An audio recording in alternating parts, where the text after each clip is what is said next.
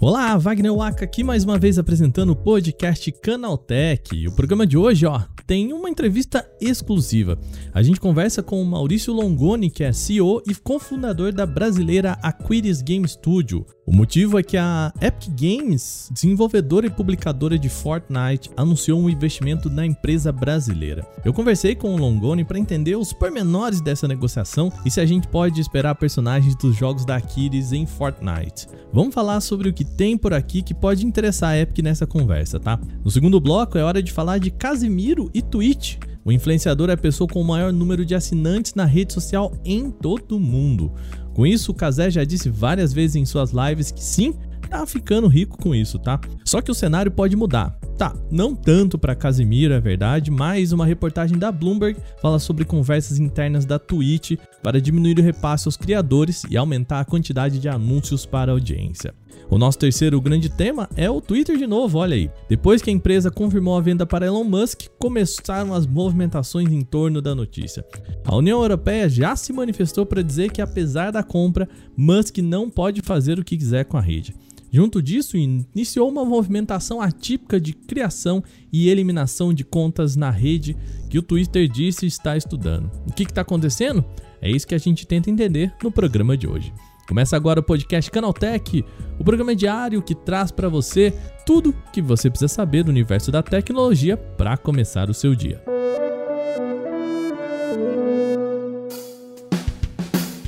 Olá, seja bem-vindo e bem-vinda ao nosso podcast Canaltech. É o nosso programa diário que atualiza você das discussões mais relevantes do mundo da tecnologia. De terça a sábado, a gente está aqui a partir das 7 da manhã com os três acontecimentos tecnológicos aprofundados aí no seu ouvido. Já vou deixar claro aqui, eu sei que não tá rolando exatamente às 7 da manhã. Isso porque a gente tá com um probleminha no nosso publicador e por isso, às vezes entra um pouquinho mais tarde, um pouquinho mais cedo, mas calma lá, a gente já tá ligado nisso e vamos resolver, tá bom? Lembrando vocês também que na segunda-feira a gente tem o nosso Porta 101, que é o nosso outro podcast, tá aqui no link da descrição, vai lá escutar também. E não esquece de seguir a gente no seu agregador e aí você recebe episódios novos sempre que a gente publicar um por aqui, tá bom? Agora, sem mais, vamos para o nosso primeiro tema.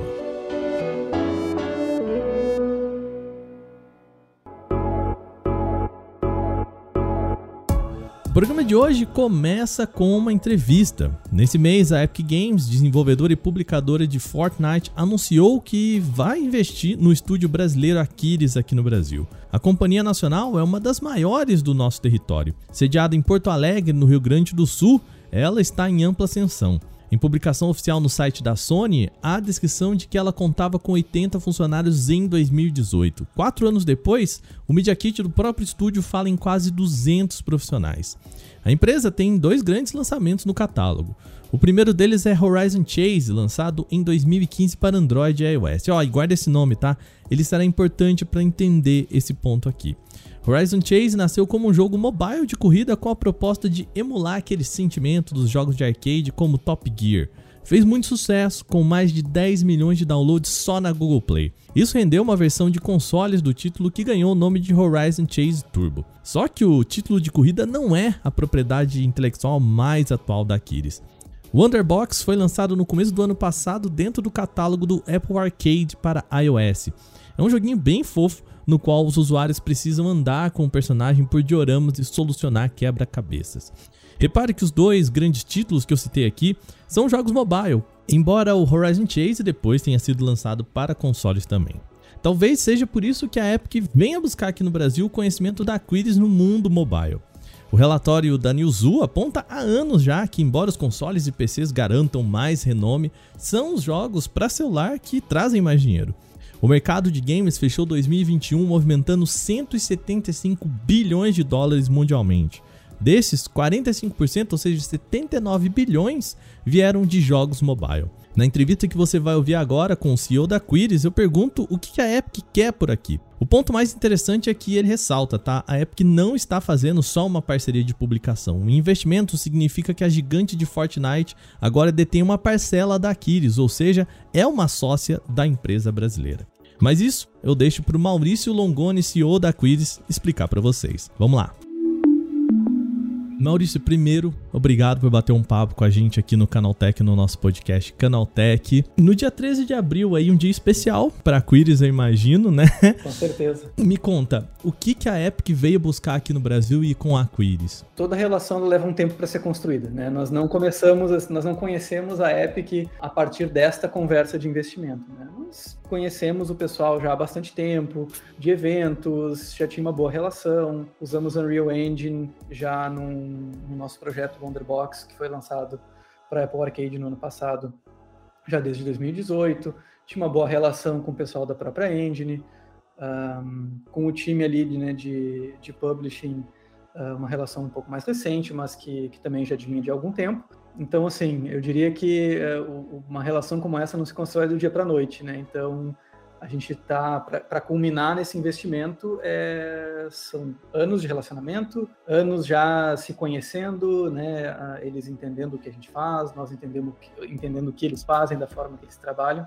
E, e aí, eu, em, em, certo momento, os astros se alinharam ali o investimento. E o que, que a Epic veio tá olhando para a Quiris? O que, que a, a Quiris brilhou aí no olhinho da Epic que, que fez esses astros se encontrarem? Tem uma coisa que a gente sempre diz aqui, aqui na Quiris e a gente acaba olhando, né? Esse tipo de pergunta assim, o que que veio, o que que viu no Brasil, o que que está fazendo, né? Olhando aqui para o mercado brasileiro, etc. Nós sempre dizemos que o, os talentos que nós temos aqui, os estúdios que nós temos no Brasil e a Quiris, inclusive, a gente sempre diz isso para o nosso time aqui, né? Não perdem nada para estúdios lá de fora, né? Então não é menos sobre o que a Epic está olhando no Brasil, mas mais sobre o que a Aquiles fez e o que a Aquiles está fazendo, o que a, a, as empresas aqui, né, as, as, pessoas aqui do nosso mercado estão fazendo. É uma relação como se nós estivéssemos em qualquer outro lugar, né? Acontece de estarmos aqui.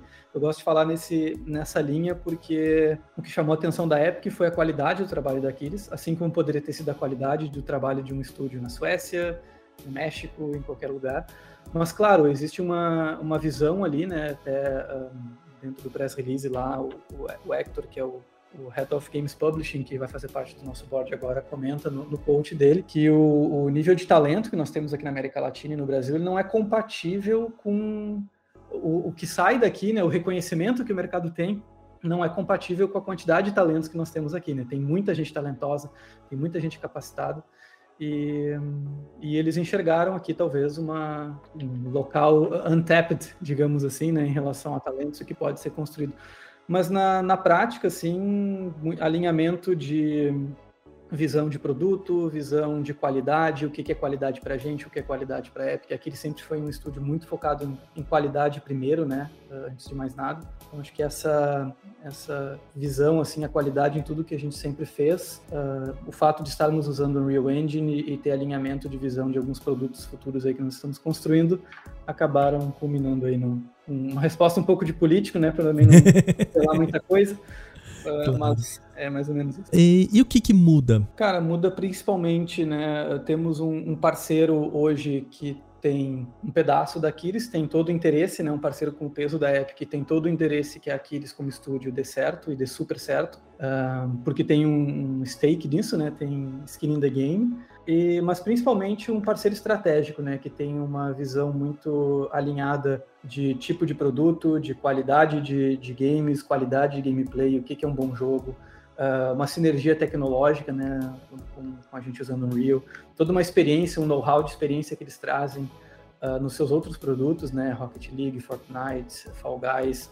Então, um, ah, contar com esse know-how, com a capacidade de publishing da Epic para os projetos futuros, é, acho que muda um pouco a, fica muito mais claro, né, uma perspectiva de longo prazo. Acho que qualquer um que olhe esse, esse cenário, pô, a Epic veio, de desenvolvedora da Unreal, investiu num estúdio brasileiro que tem uma tradição em, em, produtos de qualidade e a Epic por si só, né, tem, tem produtos de super alta qualidade também. Fica muito claro para quem olha esse cenário o, o, tipo de produto e o que pode, o potencial que pode sair dessa parceria, né? Então Uh, muda, muda bastante assim em relação à perspectiva, o, o que a gente espera né, de, de, fazer junto com essa parceria, ao passo que também no dia a dia não necessariamente muda muita coisa, né? Nós continuamos na empresa, o Hector está aí para nos, uh, nos dar todo o suporte e participar dessa gestão ativamente.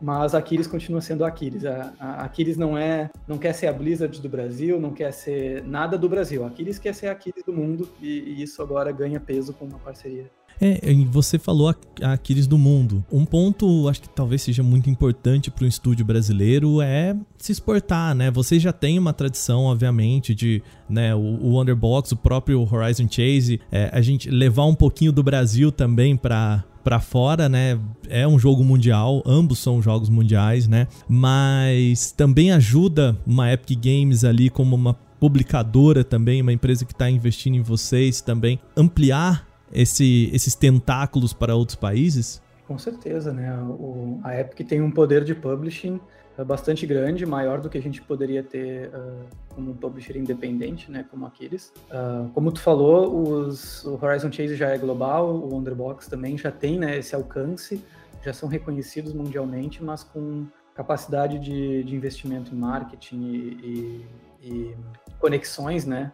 da, da Epic a possibilidade, né, o alcance que a gente tem com os projetos aumenta bastante. É um investimento. E o, que, que significa nesse sentido investimento? Eu vou fazer a pergunta que eu preciso fazer, mas eu imagino já a resposta.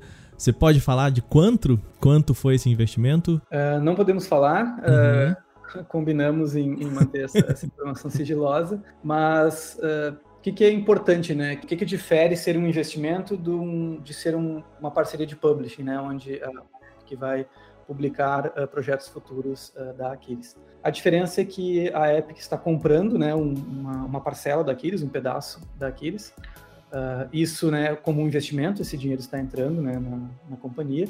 Ao mesmo tempo, estamos entrando numa parceria de, de publicação de múltiplos projetos, onde vamos desenvolver e botar eles na rua juntos, né? Em parceria com discussão sobre gameplay, tecnologia, design, produto, IPs, etc. Então, é, acaba sendo uma parceria bastante próxima. Mas o, o grande ponto é esse, né? Um investimento. Então, ela está colocando suas fichas aqui também. A Aquiles dar certo, uh, não, não só um jogo da Aquiles, mas a Aquiles como empresa com vários produtos dar certo, é um bom resultado para a Epic. A gente pode esperar, talvez, aí um, um carro num jogo de carro parceiro do, da, da, Epic Games, ou um bonequinho de Wonderbox aí no mundo de Fortnite. Essas parcerias estão previstas também ou isso é outra parte? É, eu acho que é um, é um pouco cedo para esse tipo de. Um de aprofundamento, assim, mas eu acho que a gente não deve tirar nada da mesa. Não deve tirar nada da mesa, muito bom. Aquilo que eu falei um pouco no início, né? O talento que nós temos aqui no Brasil não perde nada pro talento que tem lá fora. Eu tive a oportunidade de visitar diversos estúdios e publishers ao redor do mundo nesses 15 anos de Aquiles, em todo, em diversos países e, e, eu afirmo que o que nós fazemos aqui não perde em nada do que a gente faz lá fora. A gente tem que valorizar o nosso talento, a nossa capacidade criativa. Eu acho que um, num futuro bastante próximo, um, muito conteúdo de altíssima qualidade, AAA, etc., ainda vai vir do Brasil, porque tem muito talento aqui e acho que as pessoas têm que se orgulhar disso e com certeza tem, tem um caminho bem bastante brilhante aí para nossa cena local de, de, desenvolvimento de games. Algum vislumbre do que vem por aí, da, da Kiris? Num futuro próximo poderemos estar falando sobre isso. tá ótimo. Maurício, obrigado pela sua participação aqui no nosso podcast, viu? Obrigado, Wagner.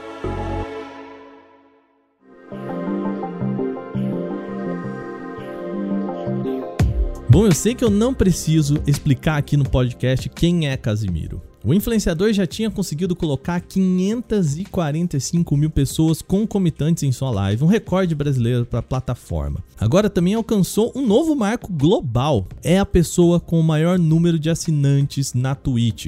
97 mil pessoas se inscreveram como pagantes para Casimiro mensalmente. A nossa reportagem conversou com influenciadores que vivem da Twitch e a gente descobriu qual que é a média de receita. No pior tier que tem, no pior assinatura que você pode fazer dentro da Twitch, que é de 7,90, isso entregaria ao criador pelo menos dois reais e 10 centavos livres. Isso quer dizer que Casimiro, na pior das hipóteses, pode receber mensalmente 200 mil reais fora doações e campanhas. Lembrando, tá, gente? Isso aí na pior das hipóteses. Geralmente tem pessoas que dão mais ou menos dinheiro que isso. Só que esse cenário pode mudar um pouquinho. Uma reportagem da Bloomberg apontou que a Twitch está estudando uma nova forma de política de repasses para os criadores. De acordo com a fonte da reportagem, que não quis se identificar, o foco da mudança seria nos grandes produtores como Casemiro. A proposta é estimular que os influenciadores rodem mais propagandas. Atualmente, quem entra na live já assiste a uma publicidade, mas o influenciador também pode apertar um botão lá na plataforma que transmite mais um anúncio sempre que ele quiser. Como eles têm muito assinantes, não faz sentido um criador rodar esse anúncio, ele não tem motivos para isso. Um dos modos de forçar esse comportamento dos criadores seria de cortar a fatia de ganhos. Atualmente, um grande influenciador pode receber até metade do faturamento de seus assinantes. Essa fatia poderia cair de 50% de receita para 30%, ou seja, a Twitch ficando com 70% do dinheiro investido pelo público. Mas existiram compensações sobre isso, tá? Uma delas seria rodar mais publicidade. Ainda a plataforma estuda aplicar essa divisão em diferentes camadas. Por exemplo, se o assinante investe mais, o influenciador poderia ficar com uma parcela maior dessa grana. O criador de conteúdo também ficaria livre para transmitir suas lives em outras plataformas se quiser, ao mesmo tempo em que tenha sua conta na Twitch. Atualmente, contratos de exclusividade são muito constantes com os parceiros da plataforma. Mas calma, isso ainda é uma informação de bastidor que não foi confirmada pela Twitch, tá bom? Só que é bom criadores irem já se preparando, já que a perspectiva é de que se essas mudanças vierem, elas vão acontecer no meio desse ano. E essa não foi a única mudança recente na Twitch. No ano passado, a companhia mudou a receita do criador de conteúdo brasileiro ao localizar as assinaturas para a nossa moeda. Antes, uma inscrição Prime na Twitch custava R$ 22,90, pois era equiparado ao custo em dólar. Com a localização, esse preço passou para R$ 7,90, como a gente falou no começo desse bloco, o que derrubou e muito a receita de vários influenciadores. E isso pode acontecer de novo.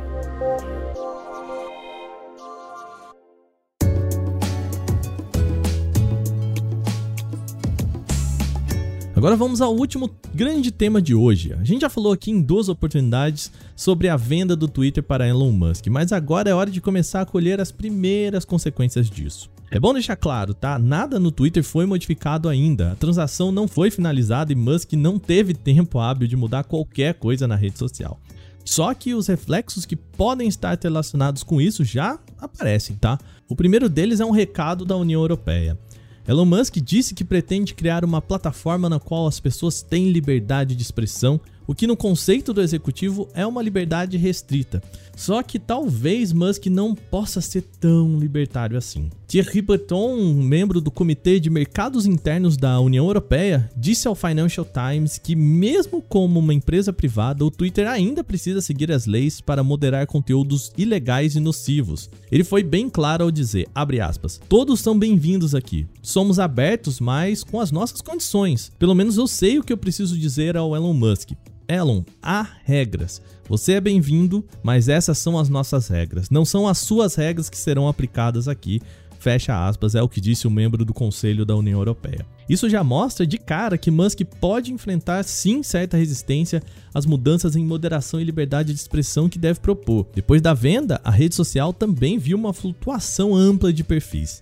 Na conta, a plataforma perdeu centenas de milhares de perfis que preferiram deixar a rede social após a aquisição por Musk. Por outro lado, outras milhares de pessoas também criaram novas contas desde o início da venda. A automovimentação, contudo, acende uma luz sobre o Twitter. Contas novas com pouca movimentação tendem a ser relacionadas a bots, tecnologia que Musk já disse que quer derrubar na rede. Só que ao site NBC, um porta-voz do Twitter garantiu que essas movimentações de entra e sai de contas na plataforma não têm relação com tecnologias automatizadas de perfis.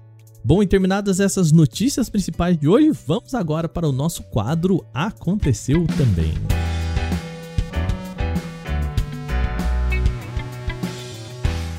O Aconteceu Também é o quadro em que a gente fala de outras notícias também relevantes, mas um pouco menores que aconteceram no dia de ontem. Lançado no início de 2019, o Xiaomi Mi 9 possui especificações que podem ser consideradas bem defasadas em relação aos celulares topo de linha atuais. Mesmo assim, o novo vídeo do canal Geek Run mostrou que um processo de formação do aparelho pode dar mais processamento e bateria a ele. O dispositivo tem originalmente uma bateria de apenas 3.300 mAh, incompatível com as características de um celular gamer. Foram instalados nele três módulos em paralelo, totalizando uma capacidade de 9.900 mAh, maior que qualquer smartphone disponibilizado atualmente. Na sequência, o técnico fez o overclock no processador Snapdragon 855 nativo do modelo. Com isso, foi possível obter taxas de quadros maiores em diversos jogos, inclusive os mais recentes. De acordo com os dados informados, o aparelho modificado foi capaz de rodar títulos como Genshin Impact com um pico superior a 50 FPS. Naturalmente, o Mi 9 modificado não foi pensado para ser vendido e sim como um experimento divertido apenas. De qualquer forma, é possível imaginar o potencial de diversos celulares que já saíram de linha e como eles poderiam ser reaproveitados com algum nível de conhecimento técnico. A rede social Mastodon, considerada uma das principais alternativas ao Twitter na atualidade, começou a bombar após as notícias relacionadas à compra pelo bilionário Elon Musk. O fundador da plataforma, Eugene Rocco, confirmou por meio de uma postagem que a sua criação está explodindo com todos esses acontecimentos. O Mastodon registrou 41.287 usuários simultâneos conectados nas primeiras horas após as notícias de confirmação da venda do Twitter. Segundo o criador, cerca de 30 mil dessas pessoas online eram novos usuários. Embora esteja em alta no momento, o Mastodon já existe desde 2016, quando o Twitter também estava para ser vendido. A Sony confirmou em suas redes sociais que vai realizar um evento para anunciar um novo produto da linha Xperia isso vai acontecer em duas semanas, mais precisamente no próximo dia 11 de maio, às 4 horas da manhã no horário de Brasília. O teaser não revela mais informações além da data da apresentação, mas é provável que a empresa, enfim, apresente o novo Xperia 1 Mac 4, seu celular flagship para esse ano. Os rumores indicam que o aparelho pode ser apresentado com Snapdragon 8 Gen 1, bateria de 5.000 mAh com carregamento rápido de até 45 watts. A tela em 4K teria atualização variável de 120 Hz, com possibilidade de 16 GB de memória RAM e 256 de armazenamento interno. O aparelho é esperado com o um novo sensor para a câmera principal para garantir gravações em vídeo em 8K, além de manter lentes ultra-wide e zoom periscópico para a maior aproximação. Anunciado em janeiro durante a CES 2022, o novo Nokia C200 finalmente começou a ser vendido nos Estados Unidos e ele impressiona pelo preço bem baixo, tá? Com design simples, o Nokia C200 possui uma tela de 6,1 polegadas com resolução HD+. Ele é equipado com o processador Helio A22 e possui apenas uma versão com 3 GB de memória RAM e 32 GB de armazenamento interno, ou seja, um aparelho de entrada. Para o conjunto de câmeras, a fabricante aposta em um único sensor de 13 megapixels na parte traseira e um de 8 para selfies. O Nokia C200 já está disponível nos Estados Unidos em lojas online com preço sugerido de 79 dólares. Isso equivaleria a 395 reais na conversão direta, sem contar impostos. O lançamento do smartphone aqui no Brasil ainda não foi confirmado. A Play Store vai informar exatamente quais são os dados e informações coletadas por aplicativos. Isso é pelo menos o que anunciou o Google nesta terça-feira. A nova seção vai se chamar Segurança de Dados e aparece ao lado direito da página do aplicativo na Play Store. Nela, a plataforma vai expor quais dados o aplicativo precisa que o usuário conceda e para que motivo eles são necessários, se são parte fundamental do programa e se essas informações são compartilhadas ou processadas por terceiros.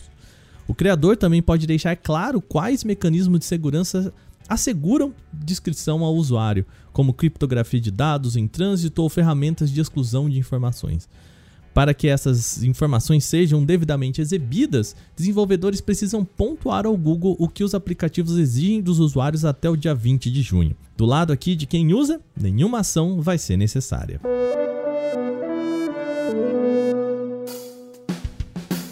Bom, e com essas notícias, o nosso podcast Canaltech de hoje vai ficando por aqui. Lembre-se de seguir a gente e deixar uma avaliação, de preferência positiva, tá? No seu agregador de podcast, se você usa um. Lembrando que vocês podem falar com a gente pelo e-mail podcast@canaltech.com.br. Fala o que vocês estão achando desse programa. E é sempre bom lembrar também os dias da publicação. Lembrando, terça sábado, a gente tem um episódio novo de manhã para acompanhar o seu café. Esse episódio foi roteirizado, apresentado e editado por mim, Wagner Waka, com a coordenação de Patrícia Gnipper. E o programa também contou com reportagens de Vinícius Mosquen, Alvenir Lisboa, Victor Carvalho e Igor Almenara. A revisão de áudio é de Gabriel Rime e a trilha sonora é uma criação de Guilherme Zomer. E agora, nosso programa vai ficando por aqui. Amanhã eu volto com as principais notícias de tecnologia para você ficar sabendo de tudo que você precisa para começar o seu dia. Um bom café da manhã para você. Até amanhã. Tchau, tchau.